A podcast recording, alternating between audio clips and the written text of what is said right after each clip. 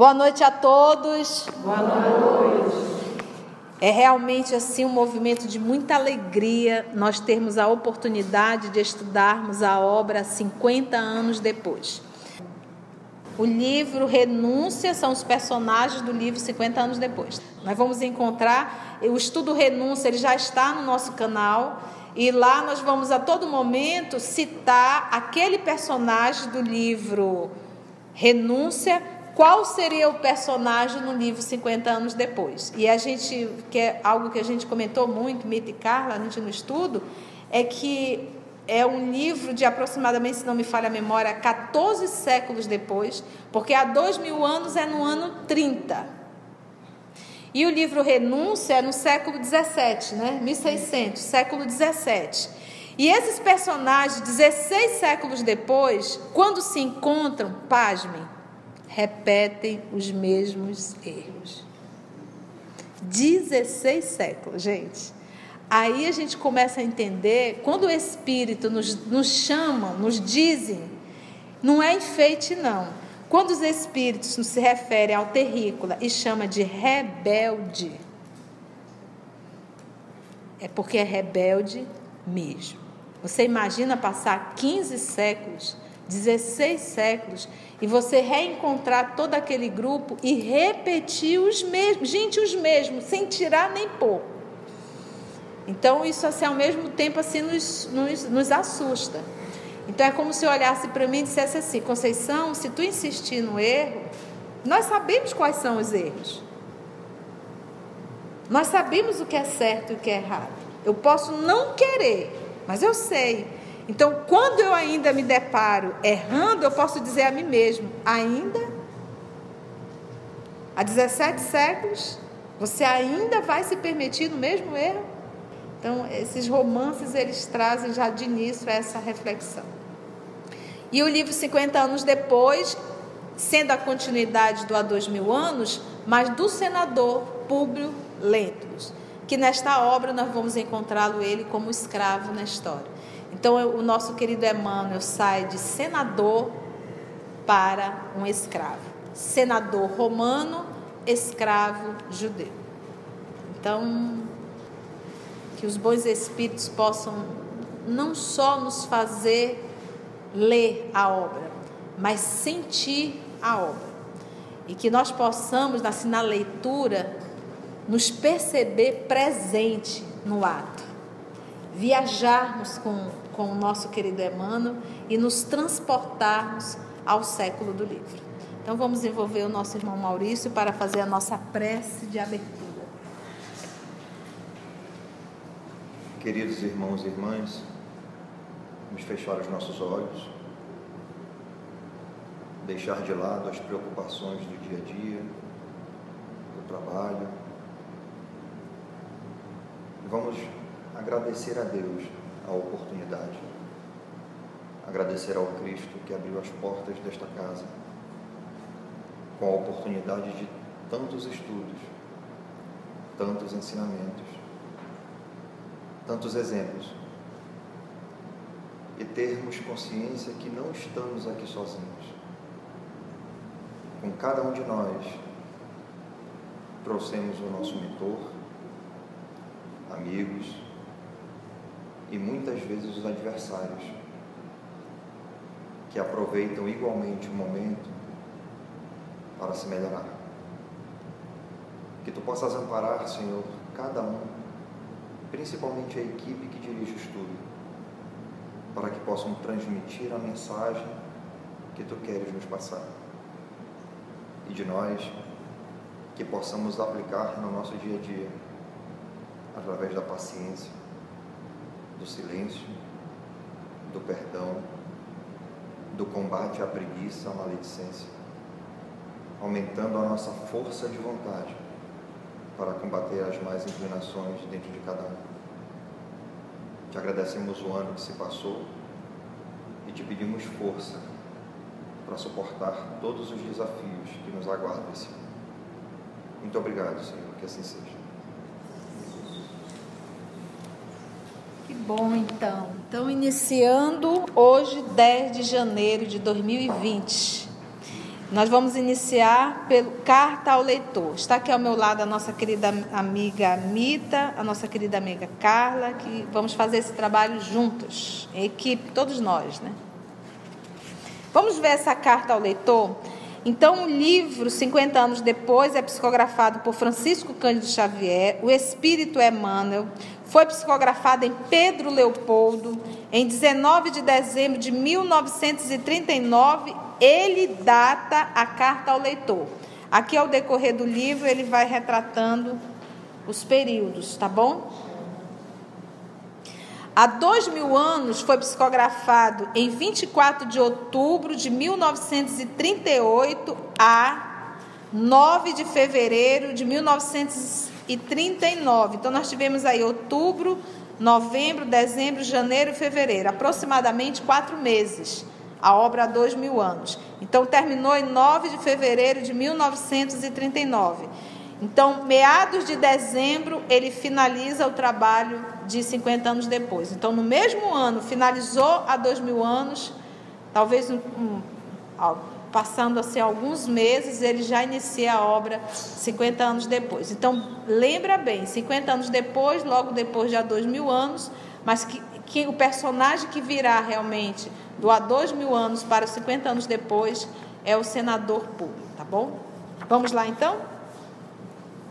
Meu amigo, Deus te conceda paz. Isso é.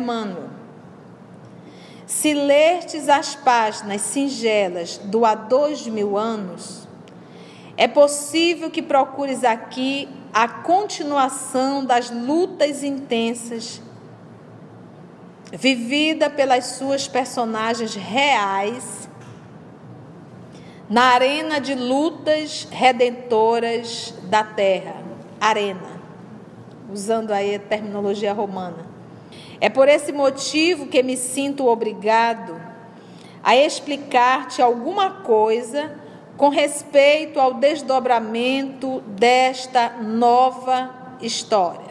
Então, lembra sempre, o livro há dois mil anos, ele, o início do livro há dois mil anos é no ano 30 e vai até o ano 70 aproximadamente.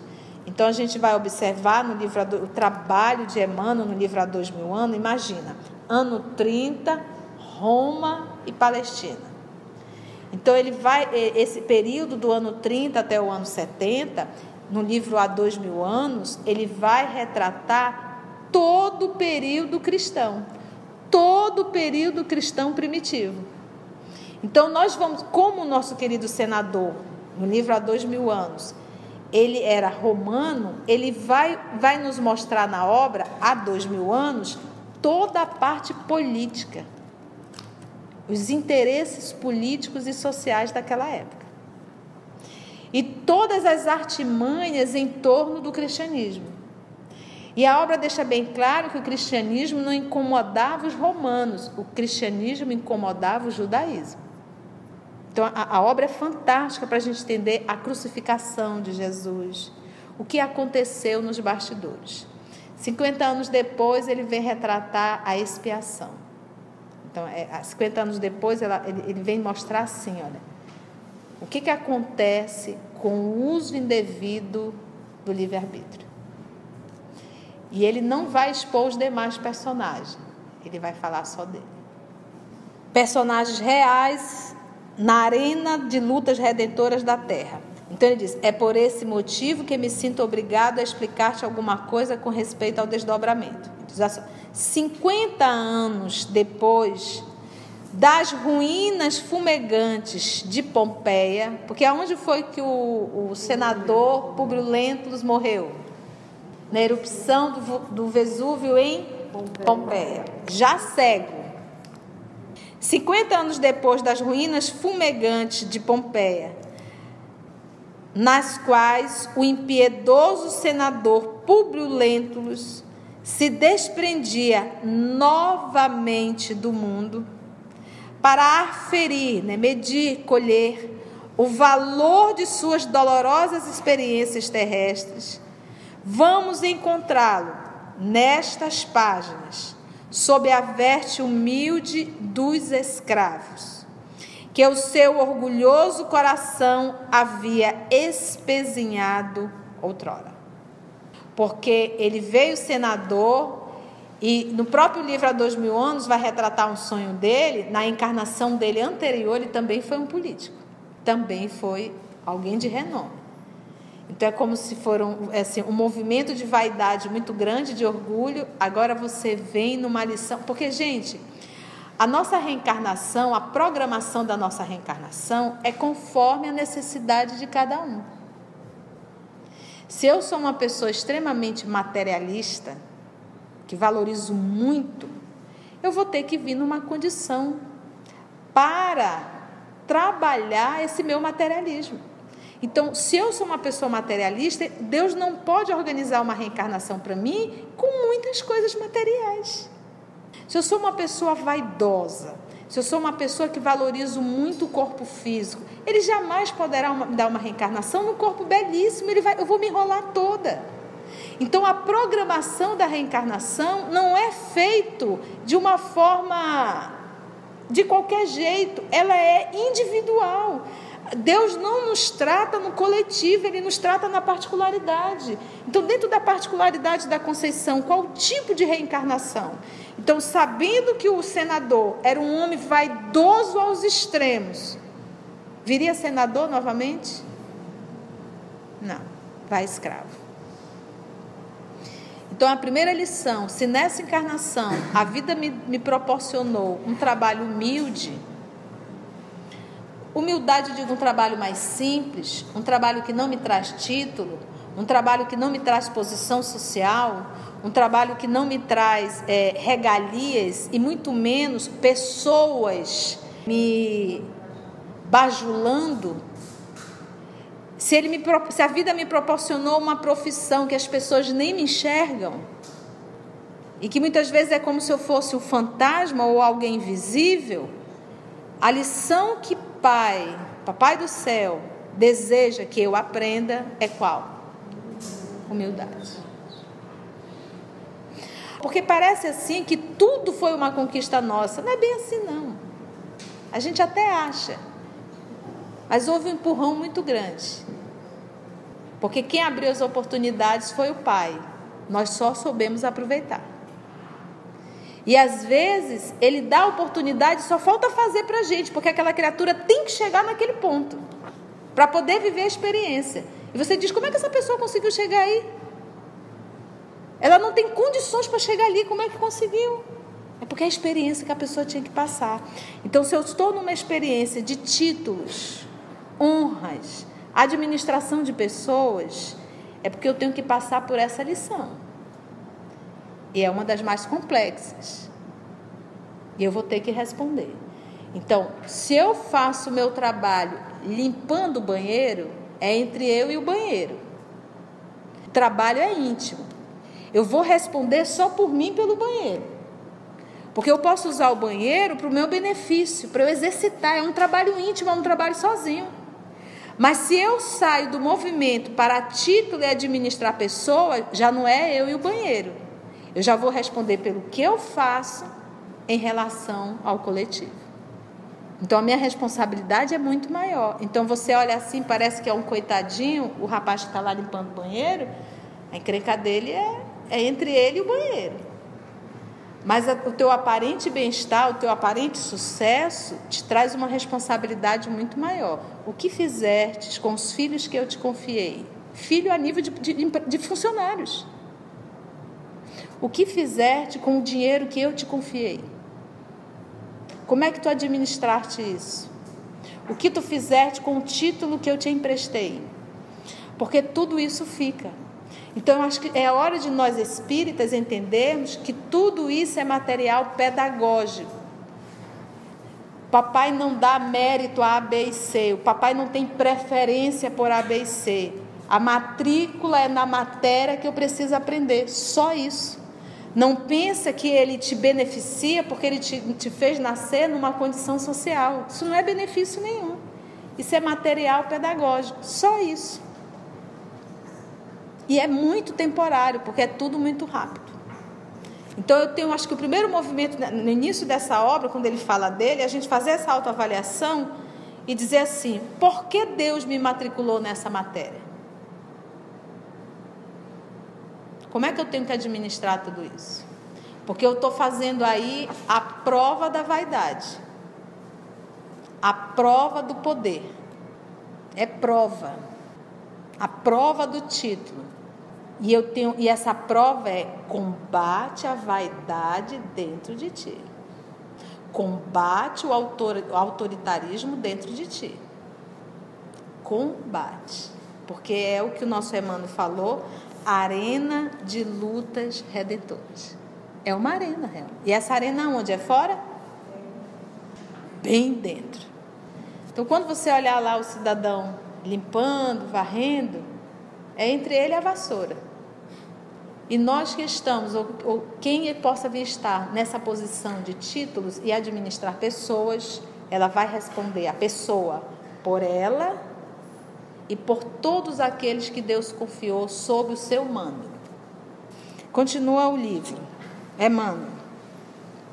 Então ele diz: 50 anos depois das ruínas do, da fumegante de Pompeia, nas quais o impiedoso senador Públio Lento, ele mesmo fala dele, impiedoso, se desprendia novamente do mundo, para então medir o valor de suas dolorosas experiências terrestres, porque quando a gente volta para o mundo espiritual, é a hora do acerto de contas, é a hora do balanço. Vamos encontrá-lo nestas páginas, sob a verte humilde dos escravos, que o seu orgulhoso coração havia espezinhado outrora. Os escravos. Os escravos. Porque lembra que no livro há dois mil anos ele mandou prender quem? Filho do André de Gioias, né? Gioras. Eu não me lembro também. A gente vai lembrar de todos os, os nomes. Saúde Saúl. Muito bem. Saúde Giosa. O jovenzinho, né? Que o pai foi até ele, implorou. Que não foi o filho, o filho estava só olhando a comitiva passar. E ele não perdoou e mandou prender o rapaz. E o rapaz acabou sendo vendido, foi bater em Roma. E não, não só com o próprio Saul, mas ele era realmente muito prepotente e arrogante com todos os escravos. Escravo para ele era embaixo do pé. Ele era um senador, embaixo do pé. Até a esposa tremia um pouco, a própria Lívia, porque ele era muito autoritário. Então agora, meu filho, tá bom. Vai na veste do escravo para você entender o outro lado da moeda. É assim. A misericórdia do Senhor permitia-lhe reparar na personalidade de Nestório os desmandos, exigências, tá? E arbitrariedades cometidos no pretérito. Você vai lá refazer desmandos e arbitrariedades. Quando, como, como um homem público, supunha guardar nas mãos vaidosas, por injustificável direito divino, todos os poderes. Ele, ele cisse. Esqueça que é o problema. Quando você está com poder na mão, mesmo o poder do dinheiro, o poder do título, você, você, acha, você se acha. E é como se você fosse intocável. Doce ilusão. Porque todos os Césares morreram. E o Império Romano acabou. Falar que o Império Romano ia acabar no século II, no século I, era algo assim, você está louca. O império é uma potência. O César era chamado de Deus. Ele era idolatrado como Deus. Ave César era intitulado, né, que ele teria poderes divinos. Observando tal homem cativo, né, preso, preso, reconhecerás em cada traço de seus sofrimentos o venturoso, venturoso, olha, feliz, né? Resgate de um passado de faltas clamorosas.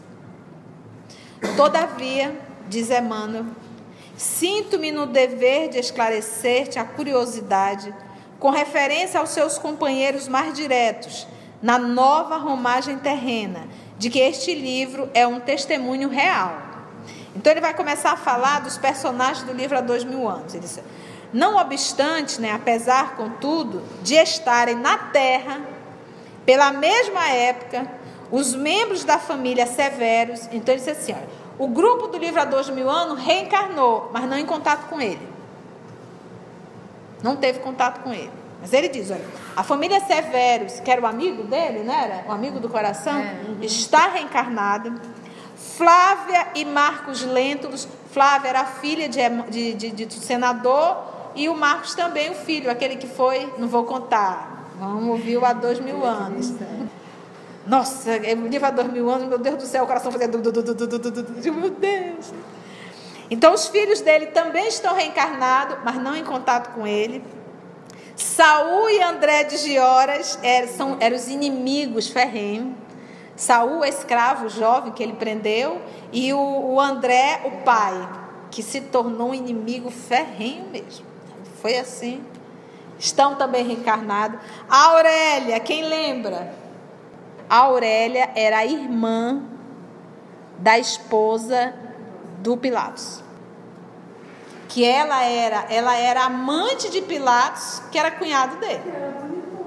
É, Aurélia. Aurélia. A irmã da Fúvia. A irmã da Fúvia era a mulher, era a mulher de Pilatos. Apaixonada. Eu digo, quando eu começo a estudar essas obras, eu começo a ler André Luiz, eu digo, meu Deus, esse povo se enrola várias encarnações por causa de poder, dinheiro e sexo. Pode prestar atenção. Poder, dinheiro e sexo. O povo se enrola uma encarnação todinha. Entre encarnação, entre encarnação. Oito séculos se passaram. Oi, Constância, você está boa? Tá... Como é que tu está na mesma? Qual foi o teu problema? Poder. A outra coisa cair de novo. É sexo. E a pessoa fica séculos e séculos enrolada nesse, nesse tríplice, nesse triângulo. Poder, dinheiro e sexo. Envolve paixão e por aí se vai. Mas vamos ver aqui. Então, nós tivemos a Aurélia, então, que era a cunhada de Pilatos, uhum. caso de Pilatos, e ela tocava terror. Tivemos o Supício. Supício não foi o amante dela? O soldado, o soldado. Aquele soldado que gostou da escrava, que, que, da Ana, que, que deu em cima da Ana.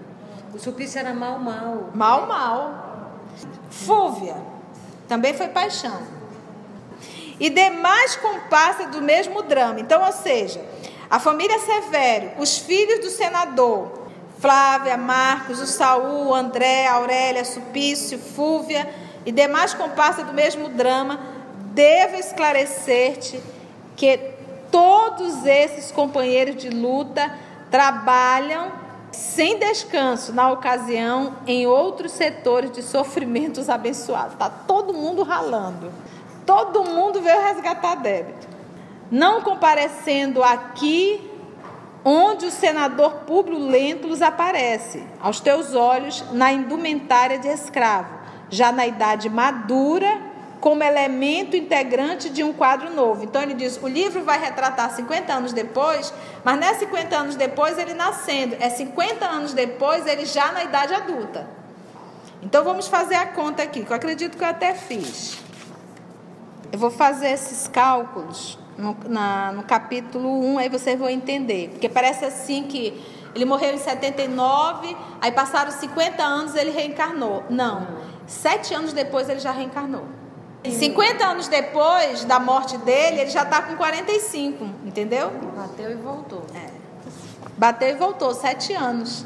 Porque lembra que ele já começou a ouvir as lições de Jesus, era a própria a, a, a serva que era a Ana. A Ana, que era amiguíssima da nossa querida Lívia, já começou a, a, a ensinar para ele, ele já ficou mais dócil, ficou cego. Lembra disso? Uhum. Então ele já, já começou a curvar. E aí iniciou o processo dele e bateu no mundo espiritual. Imagina tendo Lívia. Pensa tendo Lívia intercedendo por esse homem. Já programou a reencarnação. E diz o nosso Senhor que o sofrimento é para os eleitos. Continua ele. De todas as personagens do há dois mil anos, uma, contudo, aqui se encontra, junto de outras figuras do mesmo tempo, como Policarpo. Quem era o Policarpo? Embora não relacionado nominalmente no livro anterior, companheiro esse que, pelos laços afetivos, se lhe tornara um irmão devotado e carinhoso, pelas mesmas lutas políticas e sociais na Roma de Nero e de Vespasiano. Quero referir-me a Pompílio Crasso, aquele mesmo irmão de destino na destruição de Jerusalém, cujo coração palpitante lhe foi retirado do peito por Nicandro, as ordens severas de um chefe cruel e vingativo. Porque o que, que aconteceu? Os romanos invadiram Jerusalém destruíram Jerusalém. Só que o senador, que na época, se não me falha a memória, era Tito, que ele estava acompanhando, a pedido do próprio pai, o senador foi acompanhando, foi preso o senador e foi preso Pompílio Crasso.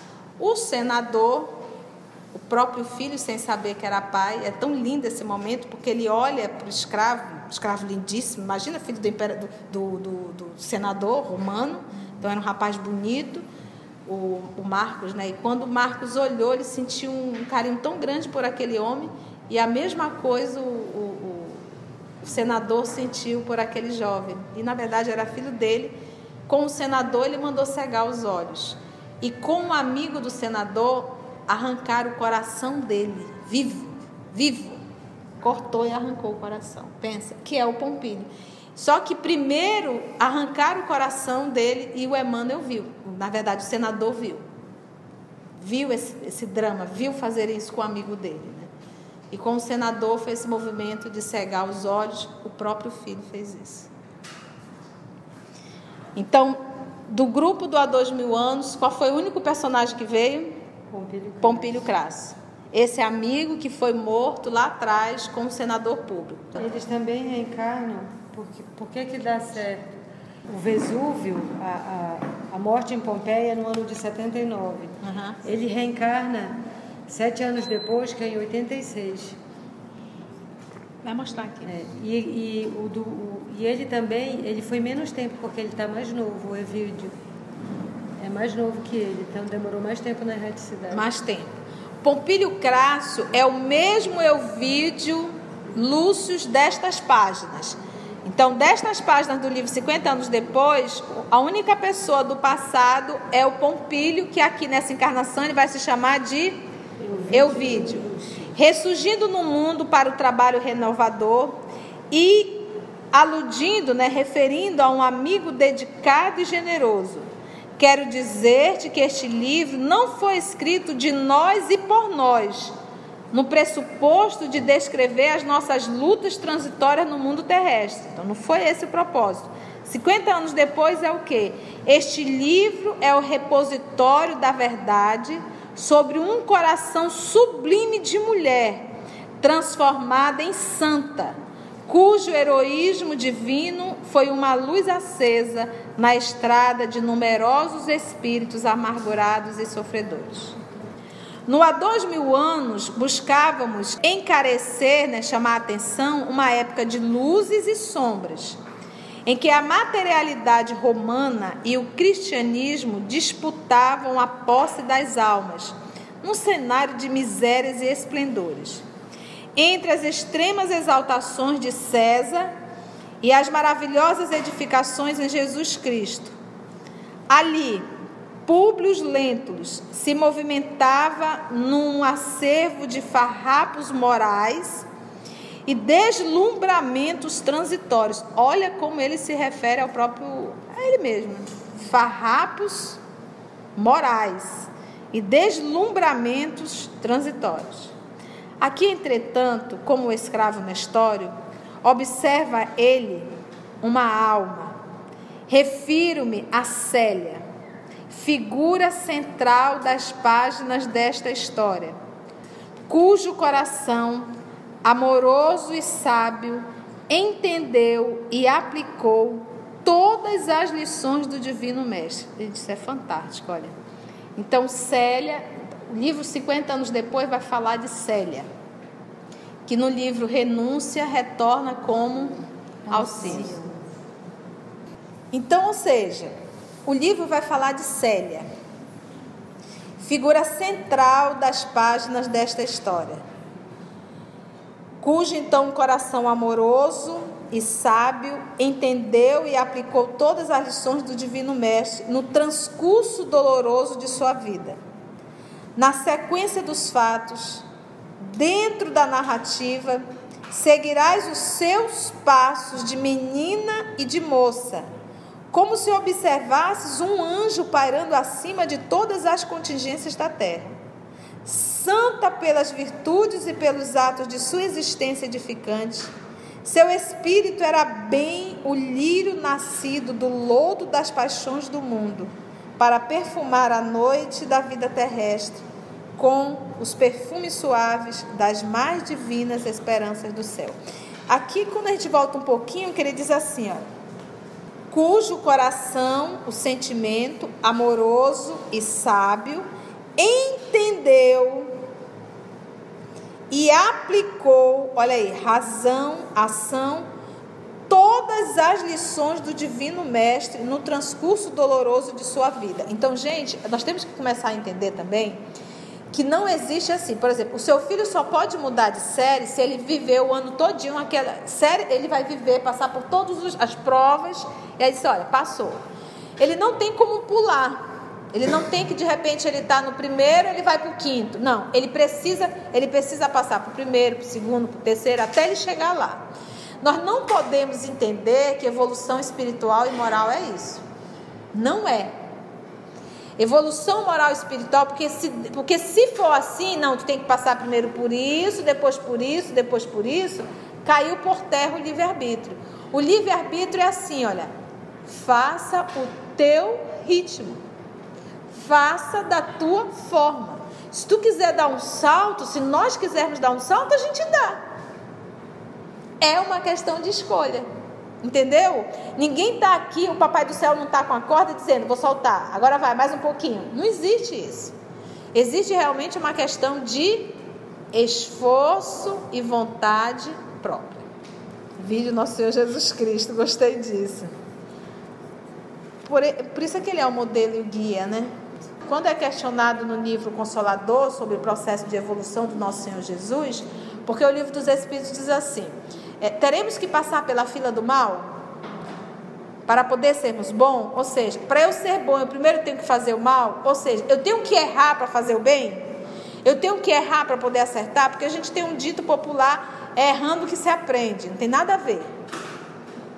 Porque eu tenho um modelo, eu tenho um guia, eu tenho alguém que se sacrificou para dizer qual é o caminho. Nós temos isso.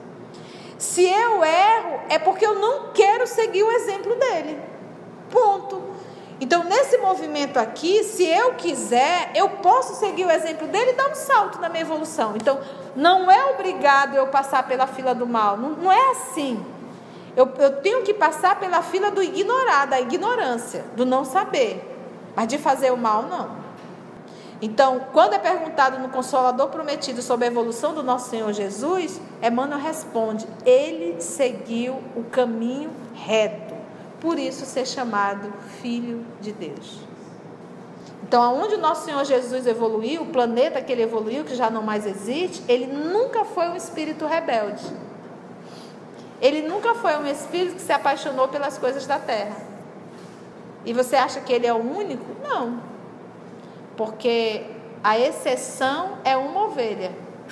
O normal é 99 seguir o pastor. Sempre vamos repetir isso. Terrícolas, nós não somos parâmetros para o universo. Porque se nós pararmos para pensar, gente, o mais fácil, o mais simples, o que nos proporciona mais alegria de viver é ser bom ser doce, ser companheiro, companheira, ter autodomínio. Isso é a coisa mais, é mais gostosa, fazer o bem. O pior, o que nos proporciona mais dificuldade, o que é mais difícil fazer é irmos contra a nossa natureza, que é ser mal, ser perverso, ser perseguidor, agredir, berrar, gritar, xingar. Então, quando eu digo assim, é muito difícil seguir Jesus, a gente está dizendo, para mim, terrícola, é muito difícil fazer o bem. Para mim é mais fácil fazer o mal. Eu tenho muito mais semelhança com o mal que eu faço do que com o bem que eu devo fazer. Não é cruel isso? Mesmo a gente sentindo no corpo. Então Jesus é o modelo e Célia decidiu colocar isso em prática. Conceição, no dia a dia, no dia a dia é o seguinte: a lição do nosso Senhor Jesus é sacrifício. Mas não pensa que é, porque às vezes a gente chama sacrifício, mas a gente está só rotulando alguma coisa de sacrifício, na verdade, o que está por detrás do sacrifício é dependência. Isso acontece muito no relacionamento. Não, eu vou ter que tolerar essa criatura e resolver tudo. Não, na verdade, o que está por detrás disso é dependência emocional. Eu justifico não é desse sacrifício. O sacrifício que o nosso Senhor Jesus solicita é sacrifica a tua vaidade, sacrifica o teu orgulho, sacrifica a tua prepotência. Porque o, o, o movimento maior é eu ter me tornado um humano melhor. O outro é só instrumento do meu progresso. Sacrifício íntimo. Podemos afirmar, portanto, leitor amigo, que este volume não relaciona de modo integral, né, total, a continuação das experiências purificadoras do antigo senador Lentulus nos círculos de resgate dos trabalhos terrestres. É a história de um sublime coração feminino que se divinizou. Se divinizou o quê? No sacrifício. No sacrifício e na abnegação. Confiando em Jesus, nas lágrimas da sua noite de dor e de trabalho, de reparação e de esperança.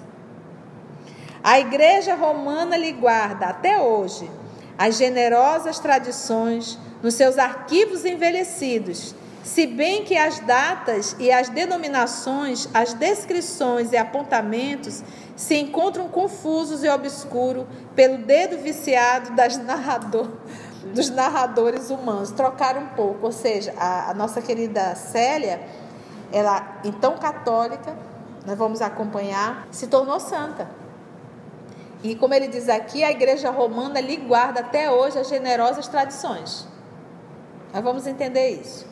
No entanto, meu irmão e meu amigo, abre estas páginas refletindo no turbilhão de lágrimas que se represa no coração humano e pensa no quinhão de experiências amargas que os dias transitórios da vida te trouxeram.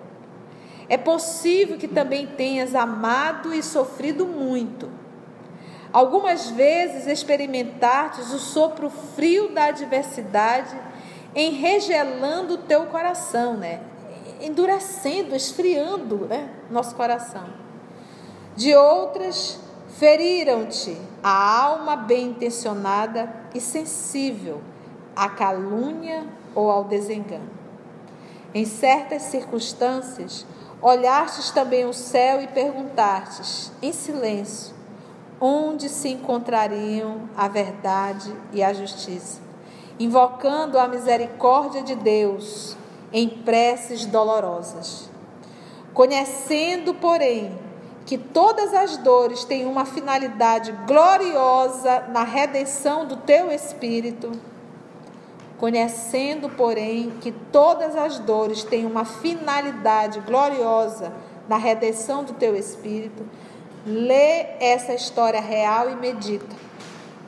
Os exemplos de uma alma santificada no sofrimento e na humildade. Ensinar-te-ão a amar o trabalho e as penas de cada dia, observando-lhe os martírios morais e sentindo de perto a sua profunda fé. Experimentarás um consolo brando, renovando as tuas esperanças em Jesus Cristo. Finalizando, ele diz: Busca entender a essência deste repositório de verdades confortadoras. E do plano espiritual, O espírito purificado de nossa heroína derramará em teu coração o bálsamo consolador das esperanças sublimes. Que aproveites do exemplo, como nós outros, nos tempos recuados das lutas e das experiências que passaram. É o que te deseja um irmão e servo humilde. Só na introdução é muita informação. Ele já pegou dessa informação, ele já pegou a gente assim, deu uma saculejada, como diz, acorda criatura. Que tens feito da tua vida na terra? Chega, a gente ficou meio tonto, né?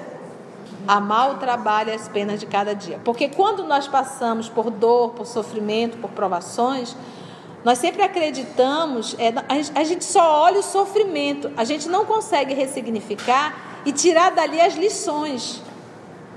A gente tem percebido que não dá nem tempo de nosso pai mandar provas. Porque a gente arruma um monte de leseira. Diz assim, não dá nem tempo de mandar prova para Conceição, porque ela foi para passar por quatro provas, ela já arrumou 300 expiações. Ela, não, ela já se enrolou todinha, não dá nem tempo. Aí volta e diz assim, Senhor, aí meu, minha filha não deu nem tempo de mandar as provas. Vamos orar?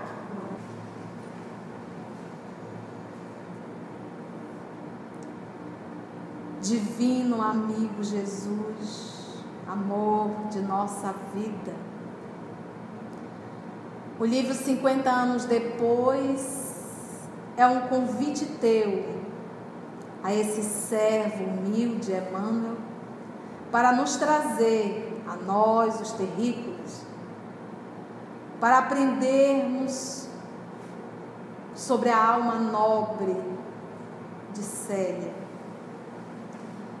Emmanuel nos esclarece que se sentirmos a obra, se elevarmos o nosso pensamento, se buscarmos o exemplo, teremos Célia vibrando por todos nós. Então, divino amigo, ajuda-nos a estudar, não só com a razão, mas principalmente com o sentimento, para que possamos sentir essa obra, sentir o coração sensível, amoroso e humilde de Célia, para que, quem sabe, Senhor, com mais esse recurso, com mais um apelo da espiritualidade amiga, nós possamos ceder ao bem e nos transformarmos e podermos falar o quão bom é ser bom, fazer o bem, te servir. Obrigada, Mestre amado. Obrigada a todos vocês, amigos espirituais, que nos conduziram. E que possamos, amor, permanecer contigo nos ajudando nesses momentos tão decisivos do nosso planeta Terra. Graça te damos.